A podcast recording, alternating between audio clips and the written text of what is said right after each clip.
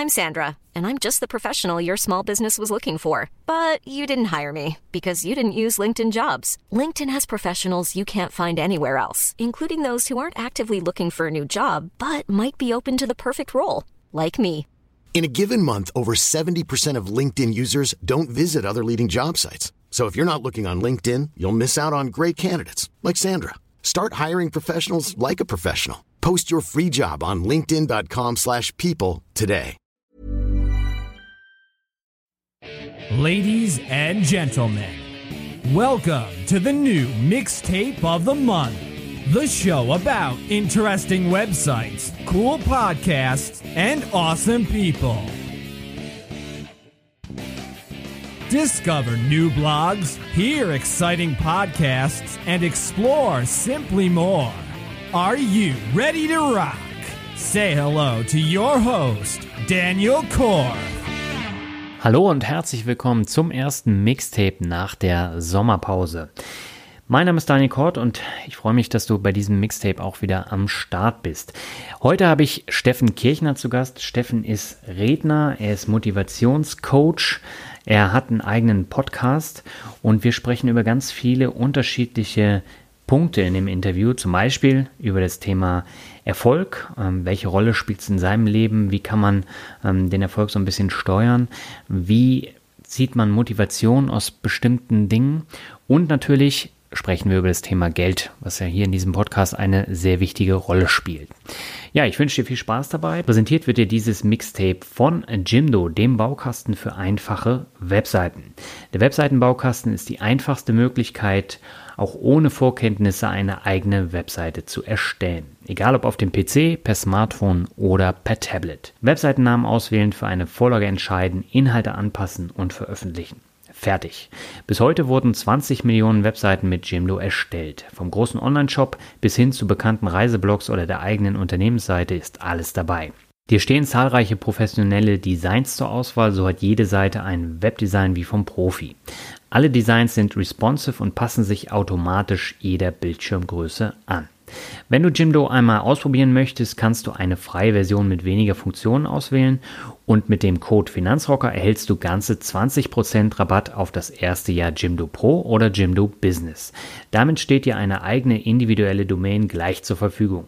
Probiere es doch einfach mal unter www.jimdo.com gleich mal aus. Und wir gehen jetzt ab zum Interview. Auf geht's!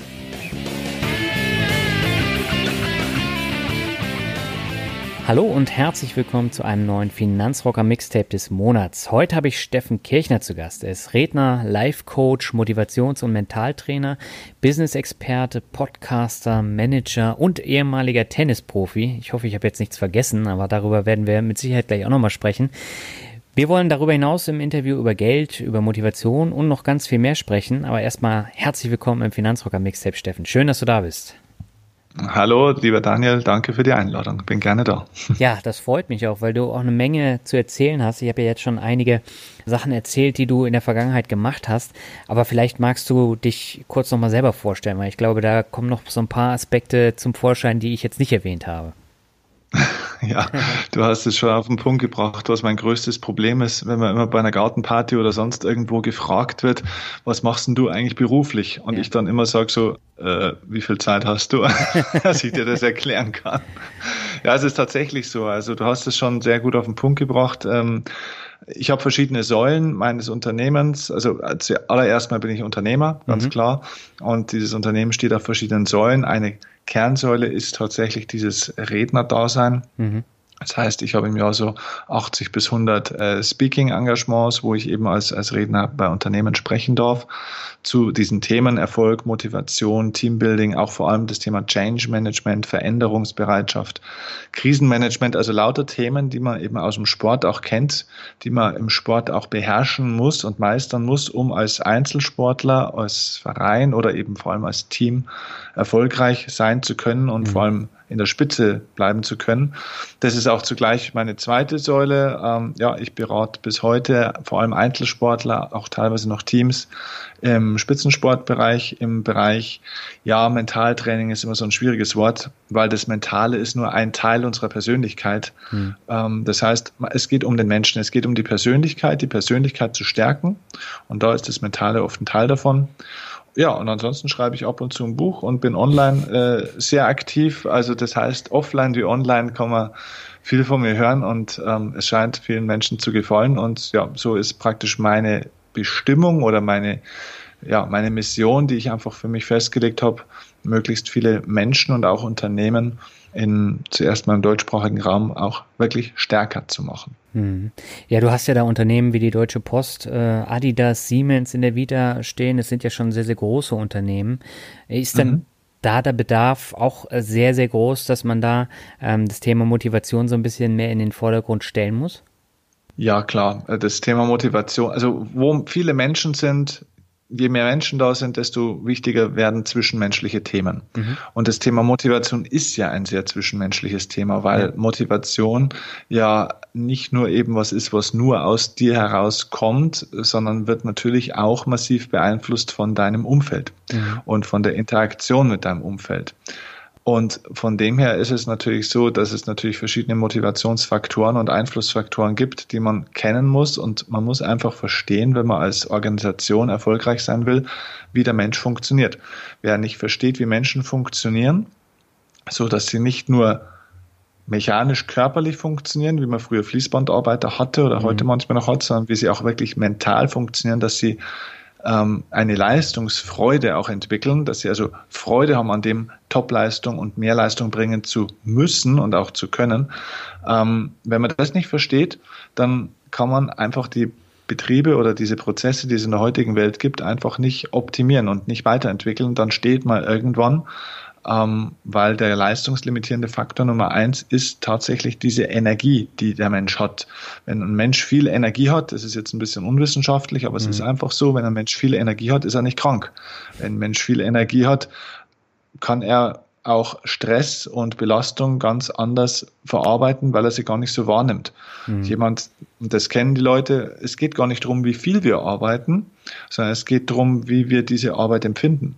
Und du kannst total viel Arbeit haben, aber wenn du dabei maximal motiviert und inspiriert bist, nimmst du es einfach nicht als Arbeit wahr. Auf der anderen Seite gibt es manchmal so Aufgaben oder auch Menschen, die sagen, es ist gar nicht so viel, dich zu tun habe. Aber jeder hat das schon mal erlebt, wenn du eine Sache machen musst, die dich total ankotzt, wo du mhm. total langweilig findest oder die da einfach gegen den Strich geht. Es ist noch, es ist eine halbe Stunde, es ist die Hölle, es ist eine Tortur. Und das ist das, äh, worum es eben da geht. Ja. Wie mhm. kann ich das, was mir widerfährt, so verarbeiten und so auch für mich reframen im Kopf, so interpretieren, die Bedeutungs- und den Fokus so steuern, dass ich dabei eben auf meinem Energiekonto, das passt gut zu deinem finanziellen Thema, mehr Energie gewinne, als ich verliere, weil die Körperenergie, das, was wir da jeden Tag so tun in unserem Leben, kann man eins zu eins vergleichen mit dem, was finanziell passiert, mit Einnahmen, Ausgaben, mit einer finanziellen und bei mir ist es eine emotionale Überschuldung, die die Leute mhm. oft machen, dass sie jeden Tag einfach mehr Energie ausgeben und irgendwann gehen die Leute in eine emotionale Insolvenz. Mhm.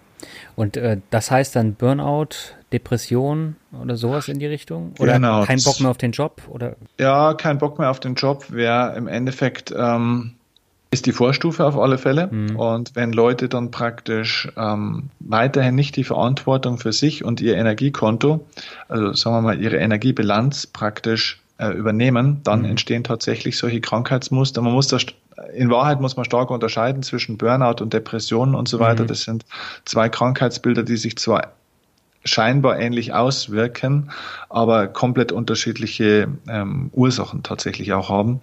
Und jemand, der einen Burnout hat, der kann tatsächlich ähm, deutlich schneller, sage ich jetzt mal, auch ähm, sich wieder erholen in vielen Bereichen. Also da ist es leichter, mit dem zu arbeiten. Eine Depression mhm. kann durchaus einfach auch ein längerfristiger Prozess sein, den man immer auch stark begleiten muss. Das ist nicht immer ganz so eindeutig. Ein Burnout ist oftmals relativ eindeutig, wie er entsteht. Da gibt es nicht so viele Stellschrauben.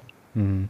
Das heißt, man bekommt es ja immer häufiger mit, dass die Gesellschaft immer kränker wird, einfach dadurch, dass sie rund um die Uhr erreichbar ist. Es gibt das Internet, ähm, sie müssen E-Mails beantworten, das machen sie dann auch schnell abends von zu Hause. Gerade die Führungskräfte sind ja da häufig betroffen. Äh, da fehlt irgendwie so der Spiegel, der denen vorgehalten wird, äh, wo dann gesagt wird, so geht's nicht weiter, hör auf, konzentriere dich mal auf dich selber. Und hältst du denen dann den Spiegel vor?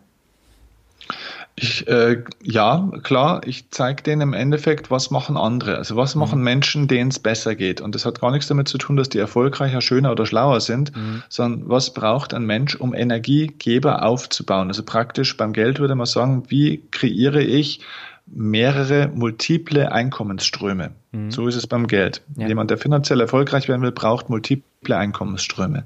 Und so ist es bei der Körperenergie genauso, dass du schauen musst, wo sind Energiegeber, die ich standardisieren kann und die konstant mein Energiekonto auf einem hohen Level halten, sodass ich auch tatsächlich Energierücklagen bauen kann in Momenten, da wo es einfach mal echt tough wird im Leben, weil bei jedem mhm. Menschen stirbt irgendwie mal jemand oder man wird krank oder, na, also es gibt einfach immer mal Schicksalsschläge.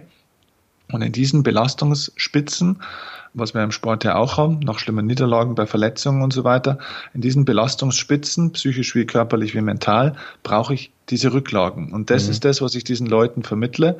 Und da sind wir übrigens auch bei einer ganz ähnlichen, ja, oder bei einer, bei einer vergleichbaren Metapher und auch Regel, die auch im Finanzbereich gilt. Äh, beim Thema Geld geht es ja auch erstmal darum, dass man anfängt, eben sich selbst zu bezahlen. Mhm. Äh, beim Thema Körperenergie ist das ganz ähnlich. Das heißt, die meisten Leute sagen, wenn ich mal Zeit habe, dann mache ich. So, und dann, äh, wenn ich mal mehr Zeit habe, dann mache ich mal diesen Urlaub. Wenn ich mal mehr Zeit habe, dann fange ich an, das Buch zu lesen. Wenn ich mal mehr Zeit habe, dann gehe ich mal ins Yoga oder mhm. äh, fange Tennisspielen an oder irgendwas. Und das ist genau das Problem, dass wir auch hier immer zuerst die Dinge machen, die unheimlich dringend sind, weil sie irgendwelche anderen Leute auf unsere To-Do-Liste setzen. Also mhm. To-Do-Liste ist ja auch so ein Schimpfwort. To-Do-Liste ist ja im Endeffekt eine, eine Liste, die uns von anderen Leuten eigentlich geschrieben wird, zum ja. Großteil. Und viele Dinge, die dringend sind im Leben, die machen wir, und das heißt nicht, dass die schlecht sind. Ich muss Dinge auch machen, die dringend sind. Mhm. Aber viele Dinge, die dringend sind, machen wir überwiegend für andere, für die Erwartungshaltung von anderen. Und die Dinge, die wichtig sind im Leben, die keine hohe Dringlichkeit haben, also da wo es keine, keine Deadline, keine zeitliche gibt, mhm. die sind oftmals einfach nur für uns selbst. Und aufgrund dieser unterschiedlichen äh, Gewichtung ist es oft so, dass unser Zeitkontinuum einfach irgendwann erschöpft ist durch die dringenden Dinge und dann eben die wichtigen auf der Strecke bleiben. Mhm. Und deswegen ist die, das erste Tool, das ich den Leuten immer sage, das nennt man Kalender. Das heißt, man nimmt den her und schreibt sich tatsächlich für die nächsten Wochen, Tage oder vielleicht auch für den nächsten Monat bestimmte Zeitinseln tatsächlich rein, die man zuerst festlegt. So wie man am Monatsanfang vielleicht mal 200, 300 Euro konstant selber für sich wegüberweist, seine mhm. eigene Spar- oder Selbstinvestitionsquote oder was auch immer. Ähm, macht man das beim Thema Zeit auch so, um sich Zeitinseln zu schaffen, in denen man auch Energie schöpfen kann tatsächlich. Weil im Sport sagen wir immer, auch Regeneration ist Training. Mhm. Das ist ein Grundgesetz im Profisport. Regeneration ist Teil des Trainingsprozesses. Und Regeneration heißt nicht nichts zu tun, kann auch mal nichts tun sein, aber Regeneration heißt, eine aktive Handlung vorzunehmen, wo du Energiereserven wieder aufbaust. Und da gibt es eben zwei verschiedene Entspannungsformen. Das wissen die meisten Leute gar nicht. Es gibt eine, oder haben sie zumindest nicht bewusst in ihrem Kopf, es gibt aktive und passive Entspannung. Mhm. Und passive Entspannung ist, glaube ich, klar. Ne? Das ist tatsächlich das klassische Nichtstun, Fernsehen schauen äh, und so weiter und so fort. Ne? Ja. Äh, und aktive Entspannung ist eben Sport machen, äh, Seminare besuchen, Buch lesen, ne? also einfach was da, wo ich aktiv dabei bin. Mhm. Und dieser Anteil sollte bei 70 zu 30 für die aktive Entspannung sein. Also mhm. 70 Prozent aktive Entspannung, 30 Prozent passive Entspannung. Schlafen ist da nicht mit dabei. Gell? Schlafen mhm. ist ein eigenes Thema. Und das ist das, was die meisten Leute eben falsch machen, dass sie einfach auch ihren Kopf nicht frei kriegen, weil sie zu wenig aktive Entspannung haben mhm. sondern dann versuchen in ihrem Job, der sie eh so unglücklich macht, dann sind sie so platt von diesem Job, dass sie nur noch einfach sich auf die Couch legen und Fernsehen schauen und einfach nur noch abschalten wollen mhm. oder sich am Wochenende wegschießen. Und dann fehlt die aktive Entspannung. Und das ist das, was die Leute im Endeffekt, das ist der größte Energiekiller der Leute. Hm. Inwiefern spielt denn die Unternehmenskultur da eine Rolle? Weil äh, häufig ist es ja in Unternehmen so, da wird dann erwartet, dass man halt die Überstunden leistet, dass man dann auch rund um die Uhr erreichbar ist. Und ähm, das kann man ja auch nicht von heute auf morgen dann einfach so abstellen, sondern da muss man ja die Führungskräfte auch dafür sensibilisieren, dass sie anders mit ihren Angestellten oder Kollegen dann umgehen. Na, die Führungskräfte sind ja oftmals auch nur ähm, die Oberhamster im Hamsterrad, sage ich jetzt mal. ja.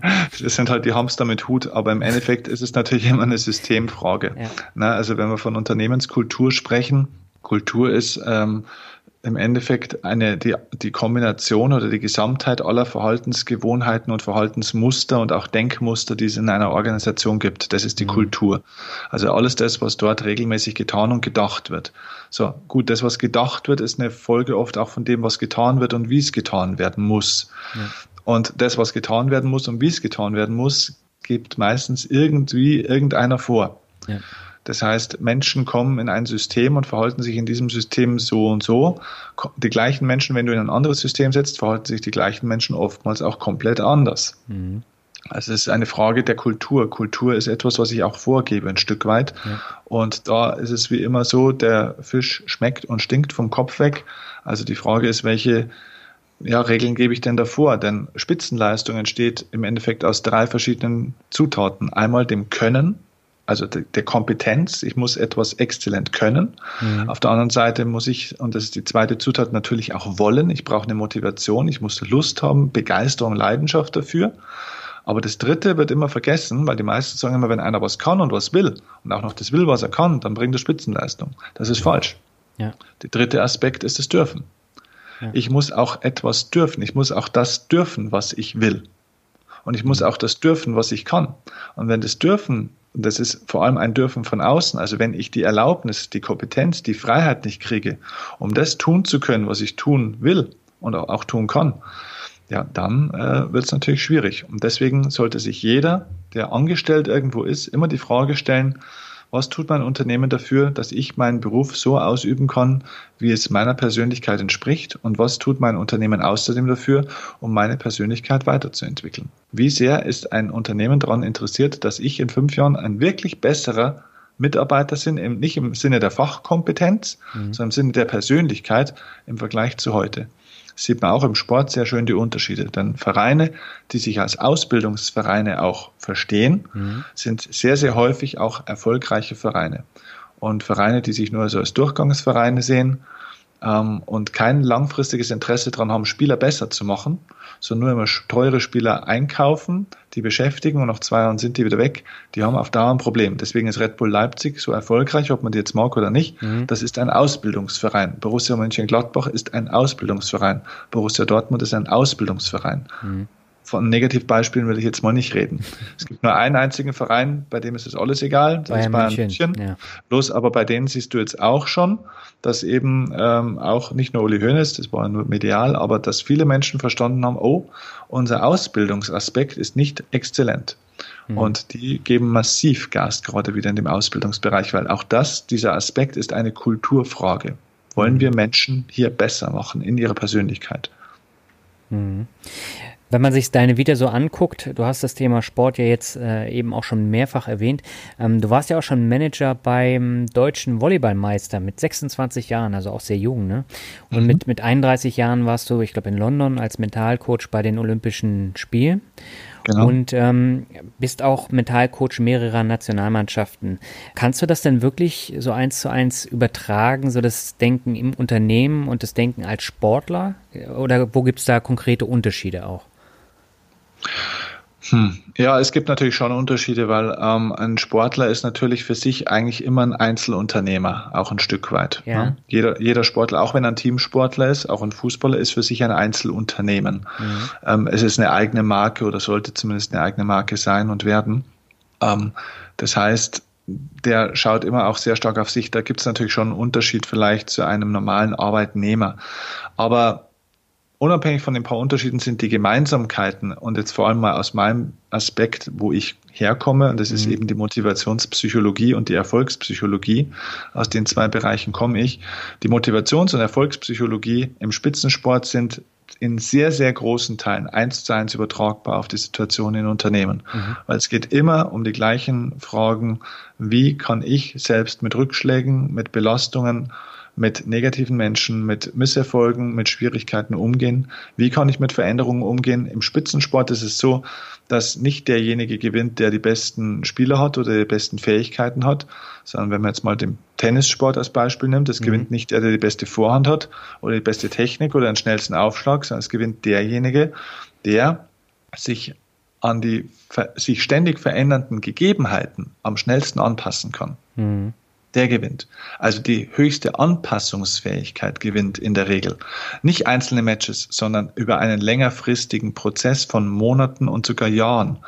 Ähm, die erfolgreichsten Sportler in der Welt, damals Pete Sampras, äh, natürlich auch Boris Becker, Andrew Agassi ist ein tolles Beispiel im Sport. Mhm. Ähm, aber natürlich auch Bayern München im Fußball und andere Sportarten, heute in Roger Federer vielleicht im Tennis. Das sind Sportler, die natürlich auch immer wieder mal so ihre Zwischentiefs hatten, aber die haben die Sportart verändert. Die haben sich nicht nur mit der Sportart verändert, sondern die haben die Sportart verändert. Also das heißt, die haben die Branche geprägt im Endeffekt. Mhm. Und das ist ein ganz entscheidender Punkt. Wie anpassungsfähig und veränderungsfähig bin ich? Wie groß ist meine Veränderungs- und somit auch meine Problemlösungskompetenz? Ja. Denn sich verändern zu können heißt ja, Probleme zu erkennen und Lösungen für Probleme zu finden, die neuartig sind oder die zumindest schnell funktionieren.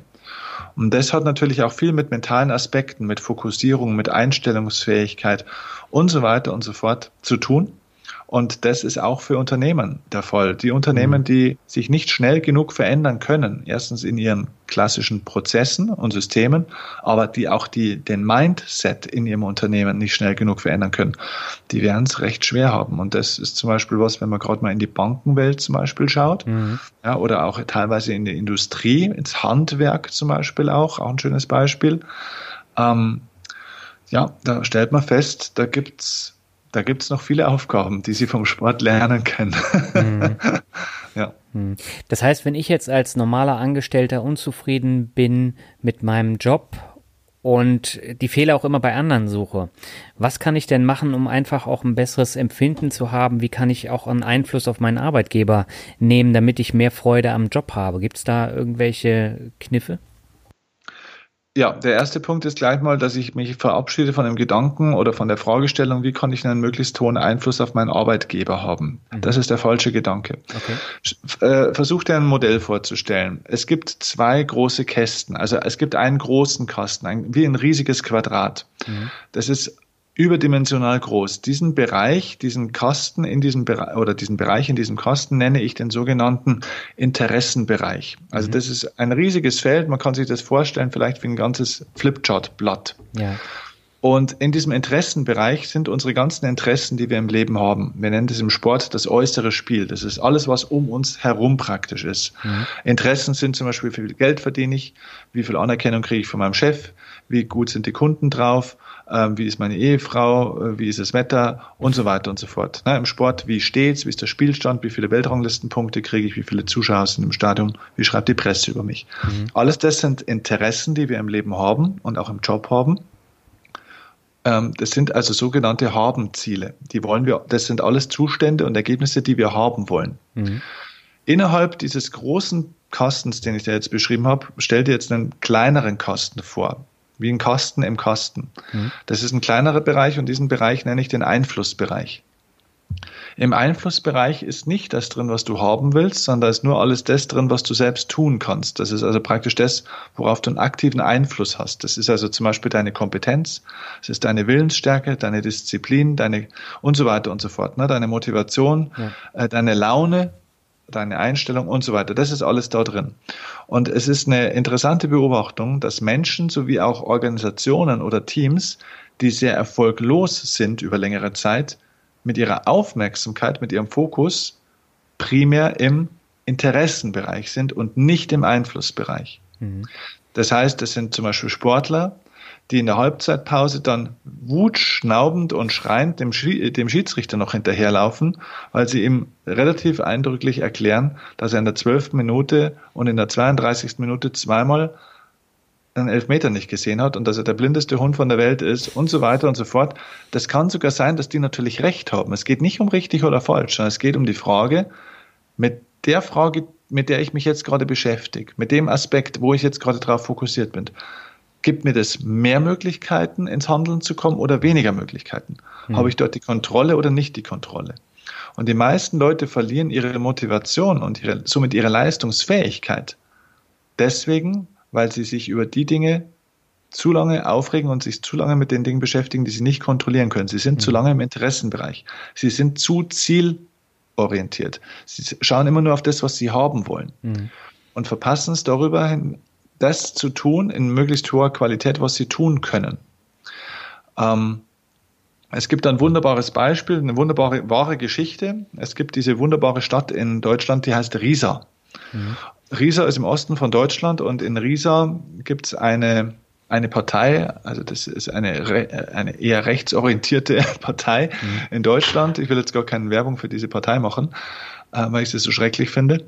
Ähm, aber diese rechtsorientierte Partei hat den Hauptsitz in dieser Stadt Riesa. Das finden die Stadtväter dieser Stadt katastrophal. Die hätten mhm. diese Partei da gerne draußen. Jetzt haben die versucht, die irgendwie aus der Stadt zu ekeln, indem die versucht haben, da Stimmung zu machen gegen die. Sie haben medial versucht, gegen die zu hetzen. Sie haben Parteiverbotsverfahren initiiert, sind mit allem gescheitert. Auch medial hat man nicht richtig mitgemacht. Und sie haben sogar den, den Besitzer der Gebäude, wo die ihre, ihren Verlag drin haben und auch ihre Parteizentrale, haben sie versucht, eben auch zu gewinnen, dass der die rauswirft und sie würden das weiter mieten und so weiter. Also sie haben auf dem rechtlichen Weg alles versucht, was ging und sind mhm. immer gescheitert. Und das, sowas frustriert, weil sie waren die ganze Zeit im Interessenbereich. Wie können wir es schaffen, das zu haben, was wir haben wollen, nämlich die, wir wollen die draußen haben aus unserer mhm. Stadt. Und dann kamen die irgendwann, und das ist das, was passiert, aus dieser Frustration irgendwann raus und haben sich die entscheidende Frage gestellt. Und die Frage ist, was ist das, was wir alleine tun können, ohne dass uns irgendjemand reinquatschen kann? Ja. Und dann kommen die auf diese tolle Idee, die man nur haben kann, wenn man vom Interessen in den Einflussbereich wechselt. Es gibt in Deutschland die Möglichkeit für Stadträte, ähm, Straßennamen zu vergeben und auch zu verändern. Mhm. Und dann kamen die auf die Idee, dass die diese Mannheimer Straße, in der diese Parteihauptzentrale steht, umbenennen. Und diese Parteihauptzentrale, also die, die, diese Straße heißt heute Geschwister-Scholl-Straße. Also die haben diese Straße einfach mal umbenannt. Das heißt, diese, diese Parteizentrale dieser sehr rechtsorientierten Partei steht heute in der Geschwister-Scholl-Straße. Die sind heute immer noch in dieser Stadt. Aber die mediale Wirkung ist natürlich sensationell. Die haben denen komplett die Macht genommen, die haben die so lächerlich gemacht. Und wenn die selbst vorbeifahren an dieser Zentrale, ärgern sie sich nicht mehr, sondern lachen sich jedes Mal eins. Mhm. Und das ist das, womit es losgeht wenn ich alle Coachings, und ich habe hunderte von Coachings und Gesprächen in den letzten acht, neun Jahren meines Berufes führen dürfen, ja. wenn ich das alles auf einen Punkt zusammenfassen müsste, dann wäre es die Erkenntnis, dass die erfolgreichen und vor allem glücklichen, motivierten Menschen im Leben kein anderes Leben führen. Mhm. Die führen kein anderes Leben. Die haben genauso Schicksalsschläge, Misserfolge und Probleme wie andere auch. Die schauen auf ihr eigenes Leben nur ein bisschen anders hin die interpretieren die Dinge anders. Es geht nicht um die Frage, was dir passiert in deinem Job. Es geht um die Frage, wie du das interpretierst, was dir passiert. Und das hat mit dem Interessen und dem Einflussbereich zu tun. Mhm. Weil ich erlebe das jetzt auch immer mehr, dass die Leute sehr unzufrieden sind mit ihrem Beruf und äh, dass sie die Fehler dann überall suchen, nur nicht bei sich selber und sie denken auch aus falschen Motiven. Also das Thema Geld spielt natürlich jetzt auch bei mir im Podcast immer eine wichtige Rolle, aber ich denke, dieses mehr verdienen ist da auch der falsche Ansatzpunkt oder siehst du das anders? Ja, weil mehr verdienen ist zwar eine menschlich nachvollziehbare äh, Geschichte und ein, ein durchaus ehrwürdiges Ziel auch, ja. alles in Ordnung, nachvollziehbar, in Ordnung, bloß es ist im Interessenbereich. Ja. Und das Problem ist, ich habe keine Kontrolle über den Interessenbereich. Ich habe vielleicht einen kleinen Einfluss, ich kann mehr arbeiten, ich kann fleißig sein, ich kann mich bei meinem Chef einschleimen oder hochschlafen oder was auch immer. aber äh, wobei man kann sich aus einer Firma übrigens auch rausschlafen, aber das wäre vielleicht ein anderer Podcast mal. ähm, Nee, aber es ist alles im Interessenbereich. Ich habe mhm. keine endgültige Kontrolle drüber. Und wenn jemand sagt, ich bin in meinem Job unzufrieden und ich möchte, ich, ich komme hier finanziell nicht weiter, was klar ist, weil ich keine Kontrolle über die Einkommensströme habe, weil ich nicht entscheiden kann, kriege ich eine Gehaltserhöhung oder nicht. Mhm ähm, weil ich keine Kontrolle darüber habe, wie viel Gehaltserhöhung kriege ich. Muss ich auf den Knien angerutscht kommen, dass ich vielleicht mal zwei, drei, vier Prozent bekomme. Mhm. Ich kann es nicht selber wirklich wählen, wie sich mein Einkommensstrom entwickelt. Und das macht natürlich schon Mürbe im Kopf, wenn man damit nicht zufrieden ist. Bloß das Problem ist wieder, dass die Leute da im Interessenbereich sind. Und wenn ich das erkenne, dass ich nicht happy bin mit dem, was ich tue, übrigens immer, wenn ich das Gefühl habe, ich kriege eine negative Emotion, egal ob es Frust, Wut, Angst oder Trauer ist, mhm. dann bin ich mit meinem Fokus immer im Interessenbereich und nie bei mir. Dann wäre die richtige Frage, okay, was kann ich denn tun, um meine finanzielle Situation zu verbessern? Ja. Und dann kommt vielleicht ganz schnell die Erkenntnis, also innerhalb der Firma schon mal nichts. Gut. Finanzielle Freiheit entsteht in der, Fra in der Frage, was tue ich mit meiner Freizeit? Mhm. Denn zwei Dinge, es gibt zwei Kapitalarten im Leben. Es gibt einmal Geld, Geld ist ein bisschen ungerecht verteilt teilweise in unserer Welt, mhm. und Zeit. Zeit ist die zweite Kapitalart, die wir haben. Und Zeit ist sehr gerecht verteilt, denn wir haben alle gleich viel Zeit. Jeder mhm. Tag hat 24 Stunden bei jedem Menschen. Und die Frage, wie sich deine Finanzen entwickeln, ist im Gebrauch deiner Freizeit. Und wenn du lernst, deine Freizeit sinnvoller zu nutzen, um dir zum Beispiel ein Spezialwissen, ein Expertenwissen in einem bestimmten Bereich aufzubauen, das dich total begeistert, und mhm. das heißt nicht sechs Stunden am Tag, sondern es kann eine Stunde am Tag reichen, dann kannst du damit nach und nach ein eigenes Business aufbauen, das du nebenbei startest und auf einmal verändert sich deine Einkommenssituation. Ja. Und du bist in Control. Um das geht es. Und dann machst du vielleicht ein digitales Infoprodukt erstmal übers Internet und so weiter und so fort. Aber du bist in Control, was das kostet, wie viel Zeit du da reinsteckst und, und, und, und, und. Und das ist der Interessenbereich. Der Chef und die Firma und die Bezahlung ist immer noch beschissen oder nicht optimal. Ja. Aber das ist nicht mehr der entscheidende Punkt, sondern du bist in einem Bereich, in dem du in Control bist. Und das gibt Energie und das gibt Lebensfreude. Mhm. Und deswegen ist das andere Problem immer noch präsent. Mhm. Aber du gewinnst Energie. Ja, das hast du jetzt sehr gut zusammengefasst. Ähm, bei mir ist es haargenauso und ich habe auch ständig die Diskussion mit meinen Kollegen, die mich dann immer fragen, ja, wie machst du das denn mit, mit Podcast, mit Blog, mit ähm, diesem und jenem und dann auch noch Sport und so weiter. Die können sich das alle gar nicht vorstellen, weil sie ihre Freizeit dann halt anders nutzen. Jetzt muss man da natürlich auch immer unterscheiden, habe ich eine Familie oder nicht. Äh, dann habe ich natürlich auch weniger Zeit als ich jetzt ohne Kinder. Aber trotzdem, auch da hat man die Stunde Zeit, um sich irgendwie zu verbessern und dann um irgendein Projekt zu starten. Was auch immer ja, das ist. Du, ja, weißt du, Daniel, das Problem ist, dass die Leute mit diesen äh, Sätzen die sie sich selbst sagen, ja. äh, ihren, ihren Kopf ausschalten. Sie schalten ihr Denken aus. Also wenn ich jetzt zum Beispiel sage, ich bin mit meinem Job nicht zufrieden, ich würde mir gerne ja irgendwie mal 14 Tage Urlaub auf äh, Kreta oder, oder in Australien leisten. Mhm. So, jetzt sagen die oder ein eigenes Unternehmen aufbauen oder was auch immer. Dann sagen die Leute, ja, würde ich gerne tun, aber ich habe dafür ja nicht das Geld. Mhm. Punkt. So, dieser Satz sperrt die Türe zu da ist der Kopf zu, da ist es vorbei, da ist ausdiskutiert, weil das ist ein Fakt, der wahr ist. Die Leute mhm. haben nicht das Geld, ja, also die brauchen ja bloß auf ihr Bankkonto schauen. Das ist aber nicht der richtige Satz für den Kopf. Der, der richtige Satz für den Kopf wäre, stelle ihm eine Frage, die ihn ins Denken bringt. Mhm. Mit dieser Aussage, dafür habe ich nicht das Geld, anderer Satz wäre, dafür habe ich nicht die Zeit, dafür habe ich nicht die Kompetenzen, dafür kenne ich nicht genügend Menschen. Das schaltet alles den Kopf aus. Es ist mhm. nicht es geht nicht darum zu sagen, es ist eine falsche Aussage. Es ist vielleicht die Realität. Aber es schaltet den Kopf aus. Und es ist wichtig, sich selbst eine Frage zu stellen, die den Kopf einschaltet. Denn die Frage wäre, wie könnte ich es schaffen, heute in einem Jahr das Geld zu haben, um zwei Wochen nach Australien fliegen zu können, um äh, das und das zu tun und jenes zu tun. Mhm. Und da kommen die Leute gar nicht hin. Dann sagen, ja, okay, wie schaffst du das? Dafür habe ich ja nicht die Zeit. Genau. Sie kommen, sie kommen mit ihrem Denken nicht in das, was sie jetzt tun können. Sie bleiben im Interessenbereich. Sie sehen ihren Interessenbereich, was sie gerne haben würden. Dann sehen sie deinen Bereich, was du hast. Sie sehen den Unterschied und sagen, oh, wie schaffst du das? Ich würde auch mal ganz gerne das und das machen. Hm. Sie aber. reden nur, im, sie, genau, aber hm. sie reden nur im Interessenbereich und sie, sie kommen nicht in diesen Einflussbereich zurück. Und das ist im Endeffekt, wenn du es auf den Punkt bringen willst, meine Arbeit. Ich zeige den Leuten in den Seminaren, eine Strategie, wie sie in diesen Einflussbereich wieder Schritt für Schritt zurückkommen mhm. und diese wahnsinnig wichtige Erfahrung für die Psyche machen, die wir in der Psychologie die Selbstwirksamkeitserfahrung nennen. Mhm. Also die Erfahrung, dass ich selbst wieder was bewegen kann, dass ich selbst eine Wirkung erzielen kann, dass ich wieder, ja, dass ich wieder in Control komme, wieder ans Steuer komme mhm. und nicht Beifahrer bin in meinem eigenen Leben. Mhm. Ja, ganz, ganz wichtiger Punkt.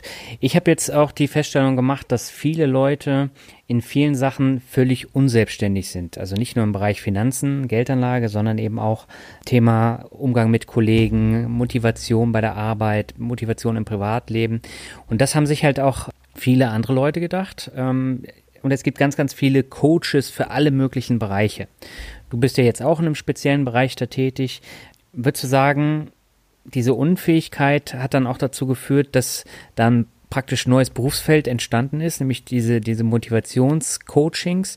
Ähm, allein im Podcast-Bereich gibt es ja jetzt äh, unzählig viele, die sich nur um das Thema Motivation ranken. Also Christian Bischof, äh, Ilya Greschkowitz, äh, du hast deinen Podcast und da gibt es noch ganz viele mehr. Ähm, würdest du sagen, diese Unfähigkeit hat dazu geführt, zu diesem Boom? Ja, Menschen suchen immer nach Orientierung. Mhm. Und ähm, nachdem manche Organisationen ihren Job heutzutage einfach nicht mehr gescheit machen, also ähm, suchen Menschen nach einer anderen Orientierung. Also die Menschen schwanken so zwischen kompletter Selbstvergessenheit und Selbstoptimierungswahn natürlich so ein bisschen hin und her. Ja, ja also äh, also heutzutage wird ja auch jeder äh, Müll gecoacht. Ne? Es gibt Paar-Coaches, Beziehungscoaches, Baby-Coaches, Schwangerschaftscoaches, Business-Coaches, Money-Coaches. Also es gibt ja für jeden Lebensbereich eigentlich ja. mittlerweile schon einen Coach. Genau.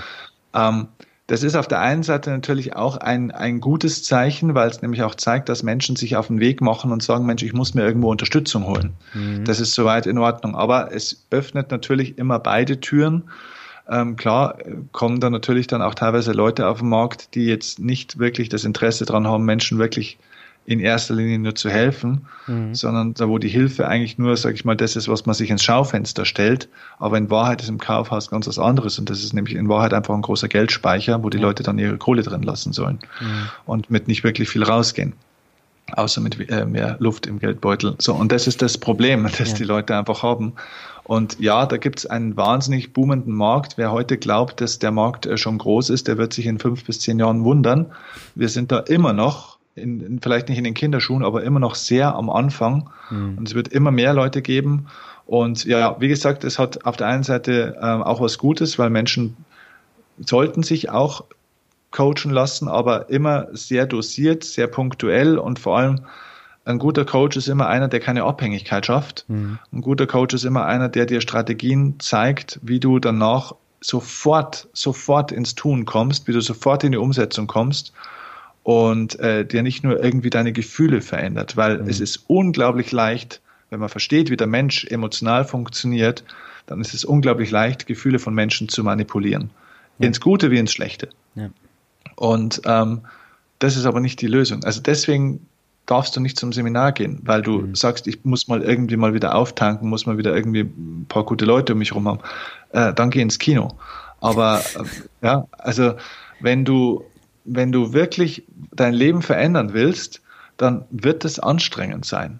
Dann mhm. wird es mit Schmerzen zu tun haben. Dann ist es eben nicht nur positiv denken Bullshit und nicht nur ich wünsche mir irgendwas beim Universum, sondern ist es verdammt harte Arbeit und du wirst richtig Probleme kriegen dabei auch. Mhm. Und dafür brauche ich einen Coach, der mir nicht sagt, geh links oder rechts, sondern der mir eine Strategie gibt und mich dann begleitet auf dem Weg. Ja. Und dann mir aber Hilfe zur Selbsthilfe gibt, wie ich durch diese schwierigen Phasen durchkomme. Mhm. Ja? Und, und das ist die Aufgabe von guten Coaches. Und es gibt durchaus wirklich viele gute Coaches, ähm, auch gute Therapeuten, gute Psychologen, gute Trainer, gibt's alles möglich. Ich habe ja auch ein Buch zu dem Thema geschrieben, Todmotiviert heißt es, da wo ich mhm. im letzten Kapitel genau auf das Thema eingehe. Wie erkenne ich eigentlich einen guten Coach, einen guten Trainer? Äh, was sind denn da Kriterien? Und da gibt's eben neun Kriterien, die da einfach ganz entscheidend sind. Und dann kann man da auch wirklich die Guten von den Schlechten sehr leicht unterscheiden. Hm. Ja, ich finde das total erschreckend, was es da teilweise für Angebote am Markt gibt. Also es gibt ja Coaching-Angebote, da musst du auf eigene Kosten nach Hawaii fliegen, dann kostet es nochmal 6000 Euro für zwei Tage Coaching und dann darfst du wieder zurückfliegen.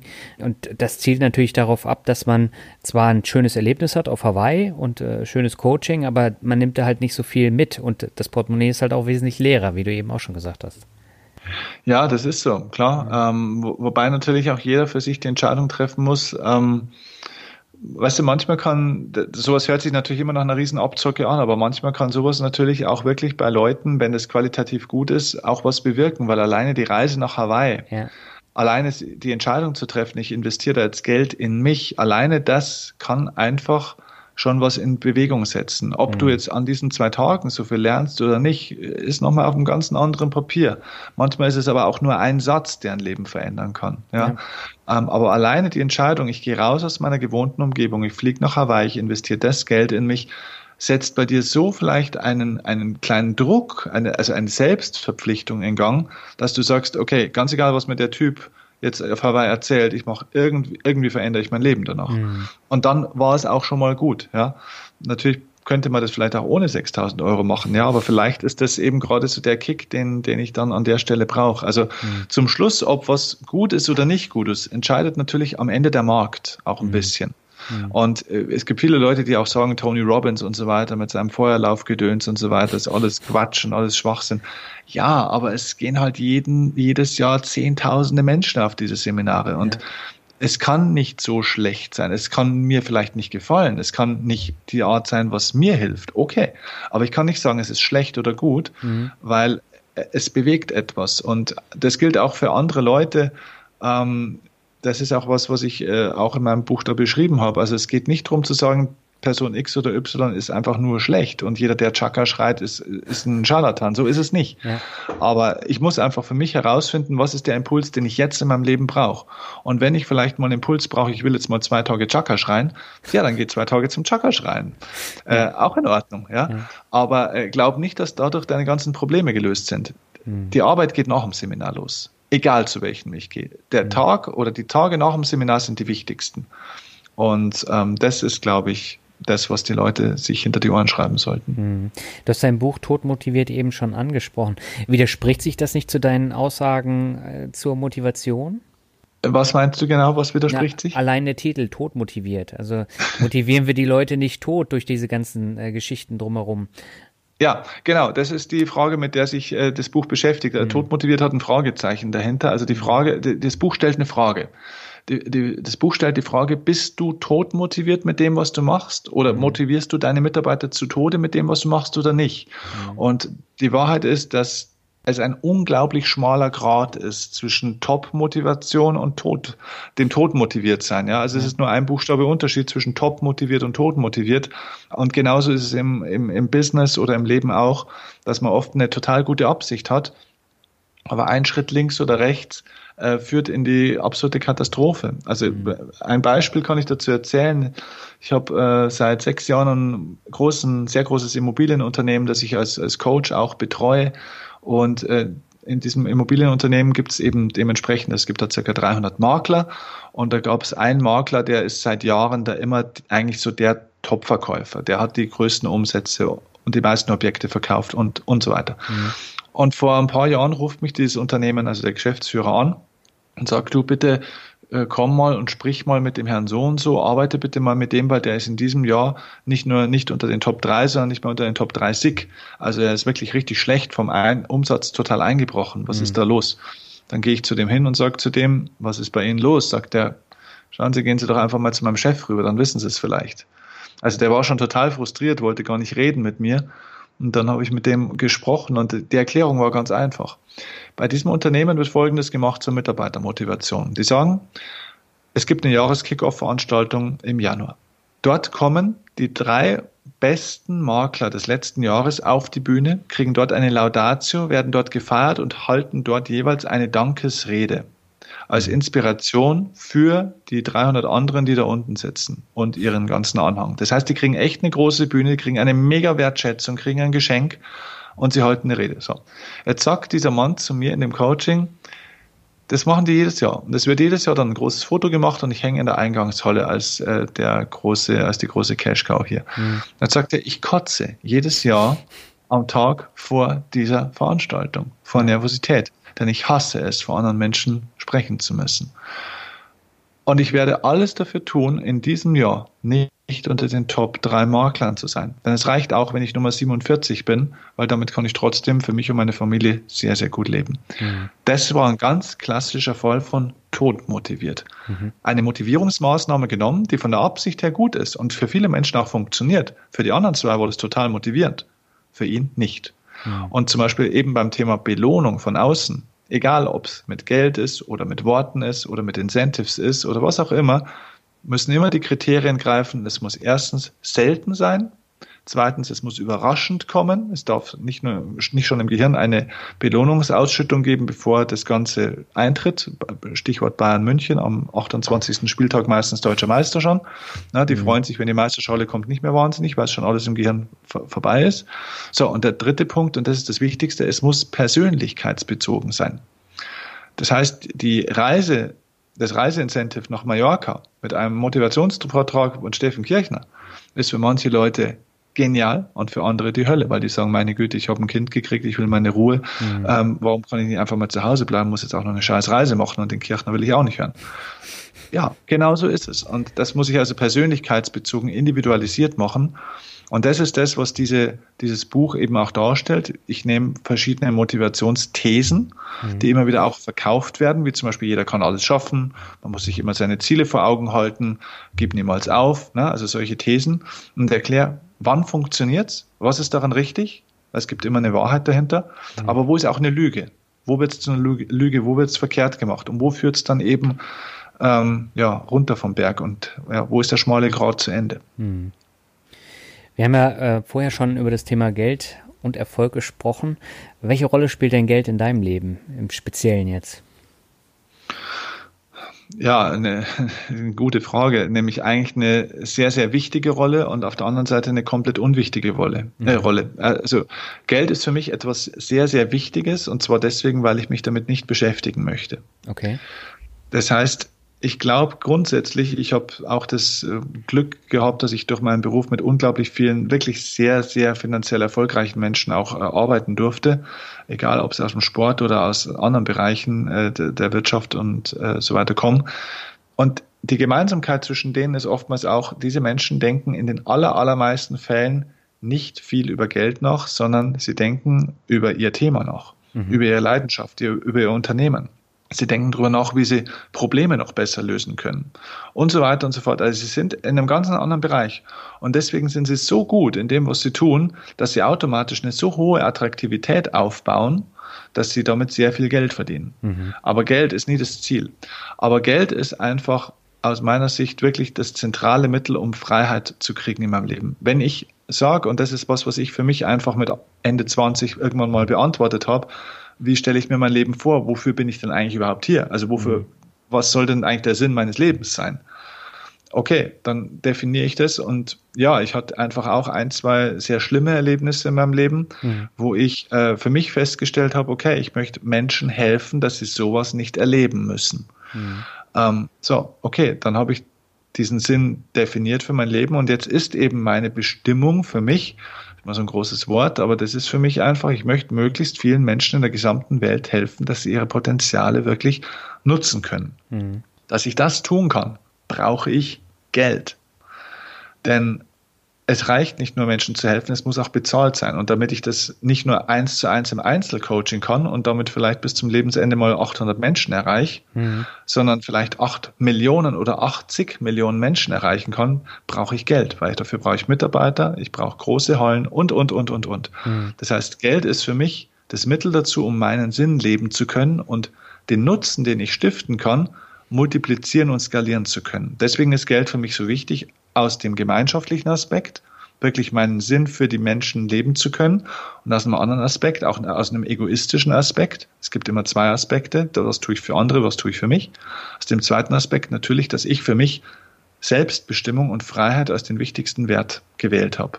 Mhm. Das sind meine zwei wichtigsten Werte in meinem Leben.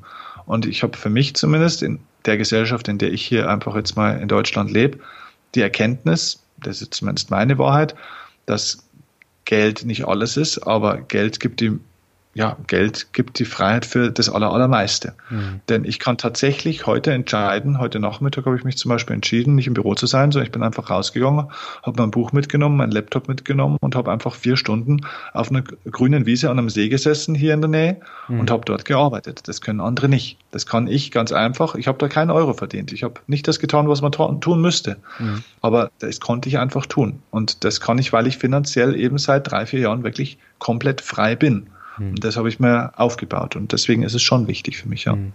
Ich finde das sehr interessant, weil du hast in einem anderen Podcast-Interview gesagt, du bist am Anfang deiner Karriere arg in Vorleistung gegangen. Das heißt, du musstest ja. viele Sachen äh, finanzieren, du warst dick im Minus und für mich persönlich wäre das jetzt keine Option gewesen, da erstmal so tief ins Minus zu gehen, um dann irgendwann vielleicht wieder ins Plus zu kommen. Warum hast du dich damals dafür entschieden? Was war die Intention? Weil ich überzeugt war von dem, was ich tat. Ra rational gab es dafür keine Antwort. Ähm, mein Papa ist mein eigener Steuerberater und äh, der hat mich irgendwann auf die Seite genommen nach diesem zweiten Jahr oder im Laufe des zweiten Jahres hat mir die Zahlen gezeigt vom letzten Jahr nochmal und hat mir gesagt, äh, gezeigt, was prognostiziert am Jahresende dastehen wird und das war minus 75.000 Euro. Und dann hat er gesagt, Steffen, weißt du, was du da tust? Dann habe ich gesagt, ja, ich weiß, was ich da tue. Hat er gesagt, gut, dann viel Glück. Und ähm, dann habe ich das einfach gemacht. Ich war überzeugt. Mhm. Das ist kein Role Model für andere. Ich sage auch keinem, bitte macht es so wie ich. Auch wer jetzt zum Beispiel Redner, Trainer, Coach werden will, äh, was ich oft gefragt wäre und auch vielen Menschen da schon geholfen habe. Ich sage denen auf keinen Fall, macht diesen Weg so wie ich. Aber ich habe damals für mich festgelegt, dass ich bereit bin zu investieren. Und je mehr ich investiere, desto schneller kann ich wachsen. Mhm. Ähm, und es war einfach auch so, das war keine komplett existenzgefährdende Situation. Ich habe in dem Beruf, den ich davor hatte, auch schon was verdient. Mhm. Ähm, das heißt, ich hatte ein bisschen Rücklagen auf alle Fälle. Aber klar ist, es hätte nicht nochmal zwei Jahre so weitergehen dürfen. Das ist so. Ja, ja. Dann wäre es zu viel gewesen. Dann hätte ich äh, ein Problem bekommen. Dann hätte ich irgendwas verändern müssen. Aber das Minus ist ganz einfach dadurch entstanden, nicht, das war nicht äh, ein überraschendes Minus, weißt du? Das war mhm. ein kalkuliertes Minus. Ich wusste, dass das kommt, weil ich habe mich sofort entschieden, zwei Leute einzustellen. Ich habe mich entschieden, eine bestimmte Webseite aufzubauen. Ich habe mich entschieden, einen Imagefilm zu machen, der eben viereinhalbtausend Euro kostet. Und, und, und. Also ich habe mich für bestimmte Schritte bewusst entschieden und wusste, was das kostet. Mhm. Und ich habe in den ersten zwei Jahren mit 10.000 Euro Einnahmen gerechnet, weil ich mir gedacht habe, damals habe ich noch 1.000, 1.500 Euro für so einen Vortrag genommen, ne? also mhm. unvorstellbar aus der heutigen Sicht, ja? ähm, weil die Rednerhonorare ja ganz woanders liegen im, im Firmenbereich ähm, weil ich einfach gesagt habe, pro Jahr zehn Vorträge im Schnitt, dann bin ich gut dabei und in der Zeit will ich einfach nur lernen, wie das funktioniert. Ich habe mich coachen lassen, ich habe trainiert wie ein Verrückter, eigentlich wie beim Tennis auch. Ich habe einfach äh, Vorträge gehalten, trainiert, mhm. bis die Performance so gut war, dass ich weiterempfohlen worden bin. Dann konnte ich die Honorare anheben, dann kamen die Medien. Äh, meine Mitarbeiter haben mir den Rücken freigehalten, dass ich nicht Rechnungen schreiben, Flüge buchen oder Hotels buchen musste, sondern ich konnte Vorträge üben. Jeden Tag, sechs Stunden. Mhm. nichts anderes gemacht. Und dadurch wurde die Qualität so gut, mir war das so klar. Ich habe was zu sagen. Das war meine Überzeugung. Ich habe eine Botschaft, die die Welt braucht. So viel Überzeugung hatte ich. Mhm. Wer von seinem Business nicht überzeugt ist, sollte sich anstellen lassen. Dann bringt's nichts. Ja, also du musst 100% von deinem Produkt oder von deiner Dienstleistung überzeugt sein. Das musst du spüren. Wenn du das Gefühl nicht hast, lass es bleiben. Mhm. Aber wenn du das hast, dann sei fleißig und konsequent.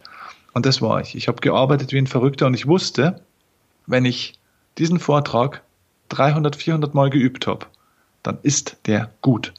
Ich mhm. habe einen Coach dazu, der gibt mir ab und zu alle drei Monate ein Feedback und sagt mir, dass ich nichts kann und sagt mir, was ich auch nicht kann.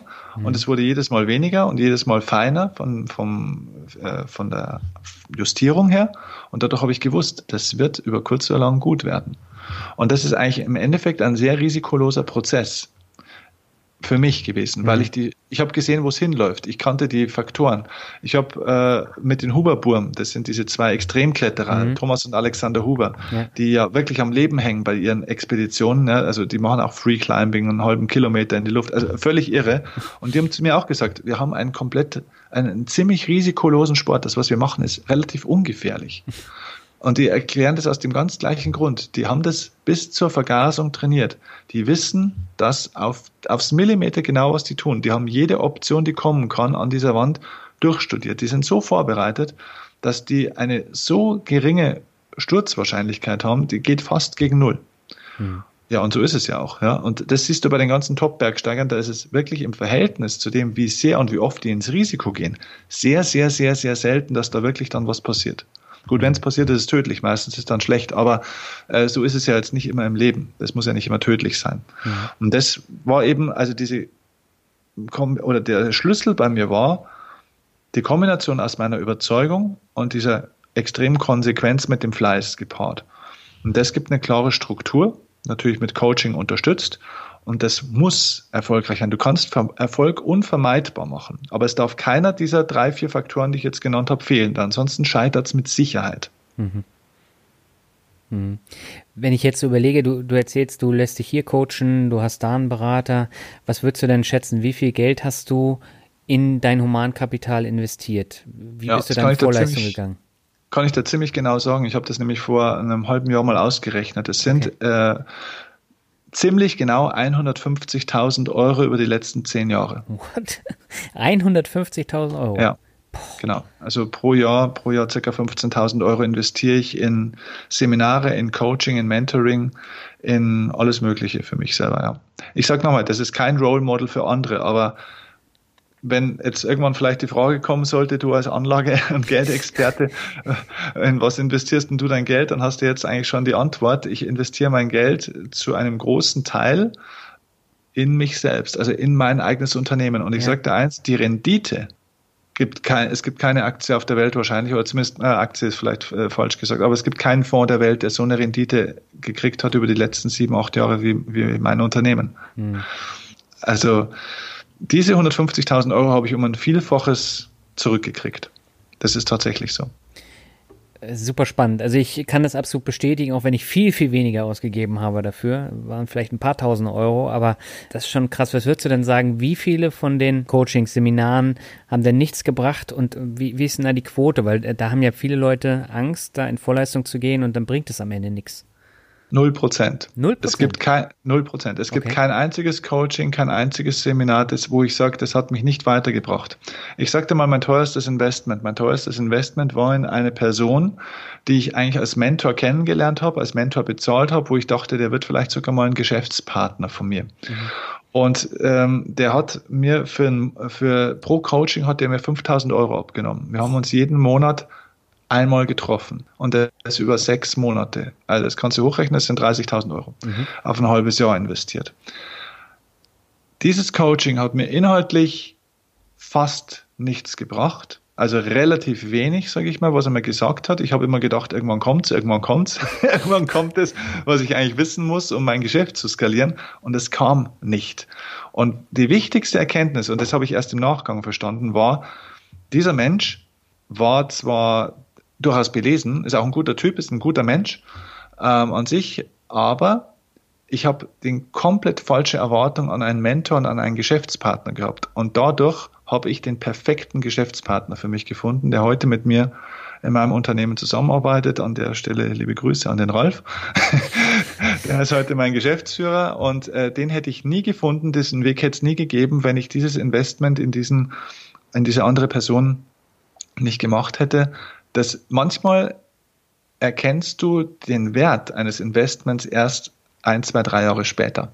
Hm. Manchmal ist es nicht das, was dir einer sagt, sondern das, was du durch die Person sonst lernst. Die Frage ist einfach, wie offen du bist. Und bei einem Seminar ist es manchmal auch schon so gewesen, dass mir das Seminar an sich, durch das, was der vielleicht der Seminarleiter vorne erzählt hat, jetzt gar nicht so unglaublich viel weitergeholfen hat, aber ich habe dort eine Person kennengelernt, mhm die extrem wertvoll war. Ich habe dort einen Kontakt gekriegt. Ähm, ja, das ist einfach, du kannst alles nutzen und manchmal kriegst du auch so ein negatives Erlebnis, aber das ist alles ein Investment. Du bist dort, wo du bist, nicht umsonst und mhm. du kannst alles zu deinem Vorteil nutzen. Deswegen kann ich nicht sagen, ich kann nicht immer sagen, war das jetzt genau in dem Verhältnis, was du jetzt da bezahlt hast, war es das im Vergleich wert? Das, das kannst du ja schlecht berechnen, aber dass es nichts gebracht hat, null Prozent. Es hat mhm. immer irgendwo irgendwas weitergeholfen, aber das hat einfach auch damit zu tun, dass ich auch danach suche, nach dem, mhm. wie macht mich das jetzt besser, sogar wenn es schlecht ist. Ja, also sehr spannender Ansatz. Da kann ich auch noch eine Menge ähm, von, von abschauen.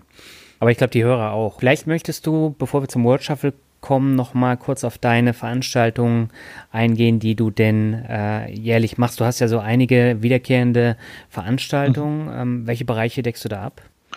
Ja, also die, sage ich mal, unser Kennenlernseminar ähm, heißt aktuell lebensstark, mhm. die, äh, wie du dein Potenzial entfaltest. Das Lebensstark-Seminar ist ein Zweitagesseminar, das findet jetzt dann am 30. September und 1. Oktober statt. Mhm. Äh, das ist zumindest für die Silber- und Gold-Tickets. Wer ein Platin-Ticket kauft und noch einen dritten Umsetzungstag mit mir persönlich in einer ganz, ganz kleinen Gruppe von 10, 12 Leuten will, der ist dann am 2. Oktober auch noch da bei dem Seminar geht es wirklich um das Thema Erfolg und die, die Grundlage wirklich des Selbstvertrauen, des mhm. Selbstvertrauensaufbau und wirklich die Lebensbereiche ähm, nach vorne zu bringen und auch wirklich konkrete Tools zu kriegen, wie du das machen kannst nach dem Seminar. Ja, ähm, ja das Seminar ist sehr unterhaltsam, es ist, macht viel Spaß, wir haben sehr viel gute Energie da drin und es wird sehr emotional. Es ist kein Chakra-Seminar und wir laufen nicht über glühende Kohlen, sowas machen wir nicht. Wir hüpfen auch nicht da und rum wie in anderen Seminaren. ähm, ich nenne keine Namen, aber das machen wir bei mir nicht. Ja. Ähm, aber es ist trotzdem sehr emotional und äh, hat tolle Momente. Also ja, deine, deine Seele, dein Herz, dein Energiekonto kriegt da Energie mit, mhm. aber du kriegst einen Sechs-Schritte-Handlungsplan, wie du nach dem Seminar ganz konkret gezielt dein Leben vorwärts bringst, egal ob beruflich, finanziell oder auch in einem anderen privaten Lebensbereich. Das ist mhm. das Lebensstark-Seminar, zwei Tage. Mhm. 30. Ähm, September, 1. Oktober. Dann gibt es ein spezielles Frauenseminar, das heißt Power sucht Frau, also Power wie die Kraft, ja, also mhm. Power nicht Bauer, sondern Power sucht Frau. Das äh, findet am, jetzt muss ich kurz überlegen, ich glaube am, äh, oh, jetzt weiß ich selber gar nicht, ich glaube 22. und 29. Oktober oder 21. 28. Oktober, also auf alle Fälle auf meine Webseite schauen oder auf powersuchtfrau.de mhm. findet das statt, also im Oktober. Das ist ein Tagesseminar, da geht es speziell um das Thema Selbstbewusstsein für Frauen und auch Selbstbestimmung und Selbstwertgefühl für Frauen, dass die mhm. sich aus ihren Gefängnissen der Glaubenssätze und der gesellschaftlichen Zwänge auch befreien und sich endlich mal Zeit für sich nehmen und ihr Leben für sich in die Richtung bringen, die sie wollen und nicht nur die vielleicht der Chef oder die Kinder oder der Ehemann will. Und dann gibt es noch zwei, das sind also jetzt jeweils Großseminare mit mehreren hunderten Menschen. Mhm.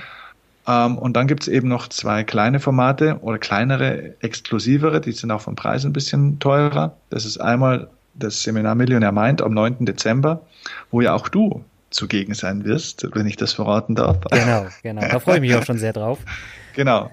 Da bringe ich diese Psychologie des Geldes, also wie kann ich wirklich den Mindset, die Glaubenssätze so ausrichten und eventuell eben dann auch entsprechend verändern. Da gibt es auch Strategien dazu, dass man einfach mal von der Psychologie überhaupt Wohlstand möglich machen kann, weil es hilft nichts, die richtige Finanzstrategie oder Investmentstrategie zu haben, weil damit machst du zwar durchaus mehr Geld, aber du wirst es nicht behalten. Mhm. Du wirst das Geld auf einer anderen Seite wieder verlieren.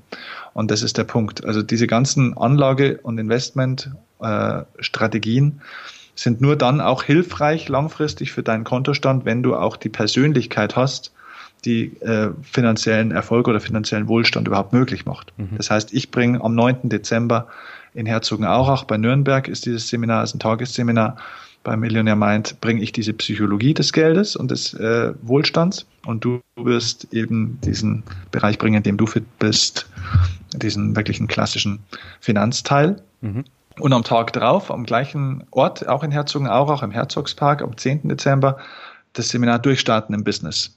Das, da geht es um die Strategien für unternehmerischen Erfolg. Das heißt, Menschen, die überlegen, sich selbstständig zu machen und Unternehmer zu werden oder Leute, die schon selbstständig bzw. Unternehmer sind und das mal finanziell auf ein ganz anderes Erfolgslevel heben wollen und auch selbst dabei sich nicht kaputt machen wollen, die sollten zu dem Seminar kommen. Da gibt es einen Tag mega Input, wie du dein Business auf ein echt anderes Level bringst. Da erzähle ich alles das, was ich auch machen konnte, was ich mit unglaublich vielen Menschen im Coaching und Unternehmern im Coaching lernen durfte und machen durfte ja, ein magisches Seminar finde ich tatsächlich auch, ja. Das heißt, komplett unterschiedliche Bereiche. Äh, und mhm. ich, also die, die klingen super spannend. Ich verlinke das auf jeden Fall in den Show Notes und im Blog. Das heißt, da kann sich das jeder dann auch nochmal in Ruhe anschauen. Die ganzen Infos stehen da ja auch.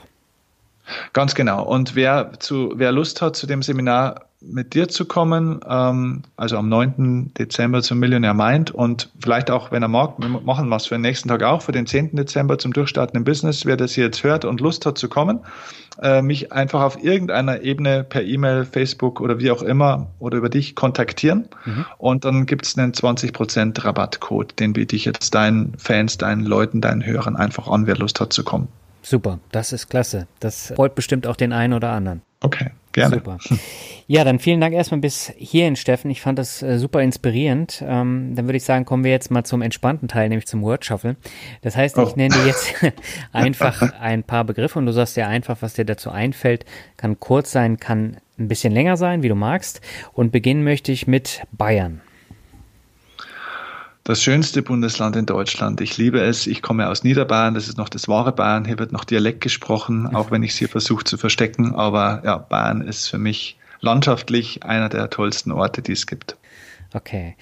Digitalisierung ist der nächste Begriff. Ähm, Digitalisierung. Das, die größte Chance und zugleich das größte Schreckgespenst Bands in unserer Gesellschaft in, nächst, in den nächsten Jahren. Da werden viele Menschen brutal gegen die Wand laufen und die, die die Augen früh genug aufmachen und feststellen können, was sie dadurch für Möglichkeiten kriegen werden, werden ihren Erfolg auf allen Ebenen auf ein Level heben, das sie heute für unmöglich halten. Mhm. Okay, der nächste Begriff ist Beziehung. Einer der zentralen Sinngeber unseres Lebens. Äh, der Mensch ist nicht gemacht dazu, um einsam zu sein und alles, was dir im Leben Freude macht, egal ob Geld oder sonstiger Erfolg, kriegt erst die Tiefe im Gefühl durch die Erfahrung von Beziehungen, richtig gelebten Beziehungen. Hm. Wie wichtig ist das für dich gewesen, um die Karriere dann auch aufzubauen, das Thema Beziehung? Entscheidend, absolut entscheidend, weil das war für mich, ich bin jetzt kein Mensch, der irgendwie so 50 Freunde hat oder so, aber mhm. ich habe einfach ein paar ganz, ganz enge Leute um mich rum, die mich auch total auf dem Boden halten. Ich weiß nicht, ob ich abheben würde. Ich habe eine ganz gute Erziehung da bekommen von meinen Eltern, aber äh, du kannst es nie ausschließen. Der Erfolg äh, macht vieles leichter und da hebt man tatsächlich dann manchmal auch ab. Mhm. Und diese Beziehungen und dieses auch zu, dieses Heimatgefühl. Heimat ist da, wo du dich einfach geliebt und angekommen fühlst. Und das ist einfach vielleicht bei meiner Freundin, bei meiner Familie, das ist da. Und das ist, glaube ich, ein ganz, ganz, ganz wichtiger Aspekt des Erfolgs. Und ja, äh, wie gesagt, Geld ist nicht das Wichtigste, aber Beziehung ist auch nicht das Wichtigste. Es ist die Kombination aus allem, die das Leben dann lebenswert macht. Hm. Okay. Der nächste Begriff ist Tennis. Ja, die schönste Sportart für mich der Welt. Ähm, leider hat es nicht ganz gereicht damals zum, äh, zum äh, finanziell erfolgreichen Profi, sondern nur zu dem, der das versucht hat. Mhm. Ähm, aber ein toller Sport und zwar vor allem deswegen, bis heute ein toller Sport, weil ein Tennismatch ist wie ein Leben in Miniaturform. Und im Tennis bist du total alleine, bist du eigenverantwortlich für alles, was passiert. Und ähm, deswegen eine tolle Schule fürs Leben. Und ich kann jedem Elternteil, der das jetzt hört, nur empfehlen, schickt eure Kinder mal ins Tennis. Meistens macht es ihnen Spaß und sie lernen viel für ihr Leben. Das ist ein interessanter Aspekt. Dann komme ich gleich zum nächsten, das ist nämlich Volleyball. Damit hast du ja auch viel zu tun gehabt. ja, der zweitschönste Ballsport. vielleicht mit Fußball zusammen. Ja, Volleyball äh, ist ein sehr, sehr athletisch äh, und schöner Sport, ein sehr komplexer Sport, wo man sehr intelligent auch sein muss. Mhm. Ähm, und das ist auch das Problem wahrscheinlich, dass es zu wenig Leute verstehen, die es nie gespielt haben, inklusive mir selbst. Auch ich verstehe es nicht hundertprozentig. Ähm, aber an alle Fernsehmacher, die das mal hören würden, endlich mal Arsch hochkriegen und mal die Volleyball die Chance geben, mehr ins Fernsehen zu kommen. Es ist eine extrem telegene Sportart. Äh, man sieht es auch durch Beachvolleyball und man sieht es auch durch die Einschaltquoten bei Olympia. Mhm. Ähm, das ist eine Sportart, die sehr, sehr viel Potenzial hat zu wachsen und auch in der Liga und im Verband tut sich da übrigens sehr viel. Diese Sportart werden wir künftig, glaube ich, mehr im Fernsehen, zumindest mal im Internetfernsehen sehen. Okay. So, dann kommen wir jetzt zu meinem Standardbegriff und das ist Rockmusik. Ja, gut, ich bin ja ein alter Alice Cooper-Fan. Oh. Ähm, habe früher äh, über böse Onkels, äh, Metallica und so weiter, habe alles gehört. Also das ist, das ist die Wiege meiner Musik. Also ich liebe Rockmusik auf alle Fälle. Und ähm, ich bin auch offen für alle andere Musik. Aber wenn du meine wie sagt man denn, meine Playlist hier am Handy, wenn du die hörst, dann sind da viel mehr Gitarrenklänge als irgendwelche Synthesizer-Beats zu hören. Mhm. Das heißt, du hörst auch immer noch Rockmusik. Das ist jetzt nicht Absolut. vorbeigegangen. Ja, absolut, absolut. Okay. Der nächste Begriff ist Kritiker. Sind wichtige Lehrer. Ähm, ohne Kritiker wirst du nicht besser. Mhm. Ähm, bei Kritikern ist immer wichtig, dass die, die persönliche Kritik von der fachlichen Kritik zu trennen. Wenn dich einer persönlich kritisiert, ähm, verabschiede dich davon. Der will dich nicht besser machen, sondern will dich nur runterziehen, um selber größer zu wirken.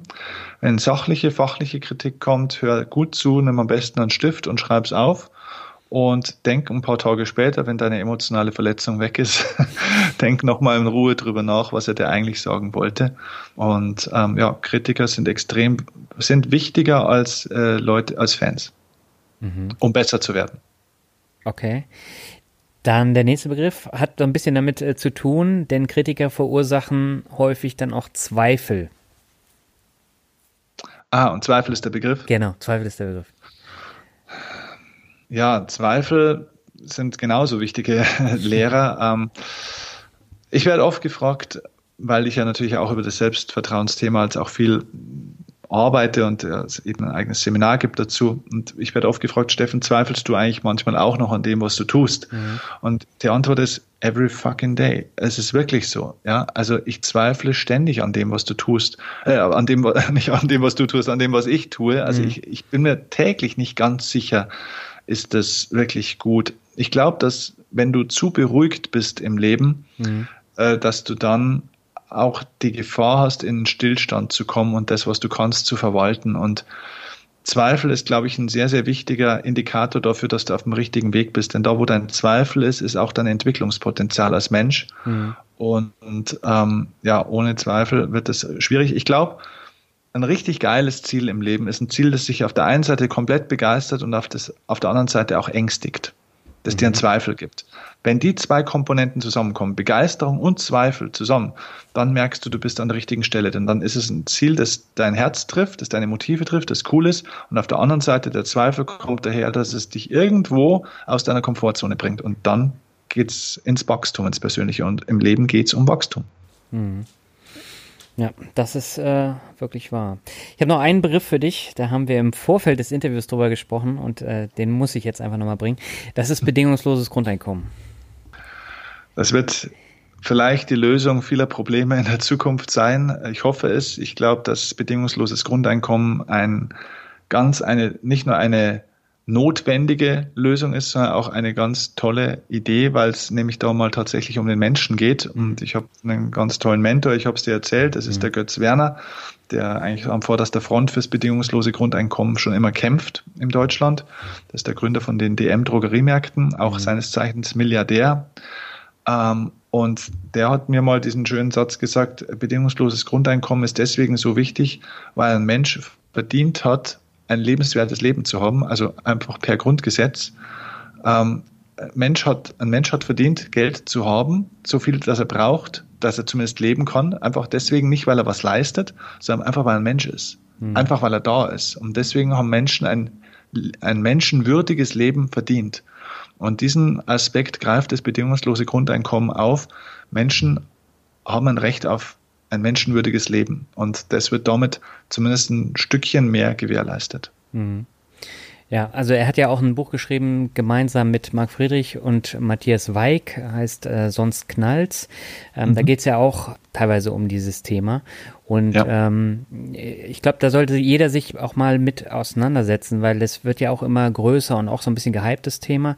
Aber ich bin auch gespannt, in welche Richtung das da weitergeht. Und ich glaube, das ist auch ein wichtiger Ansatz für die Zukunft und auch um die Probleme des demografischen Wandels so ein bisschen abzumildern.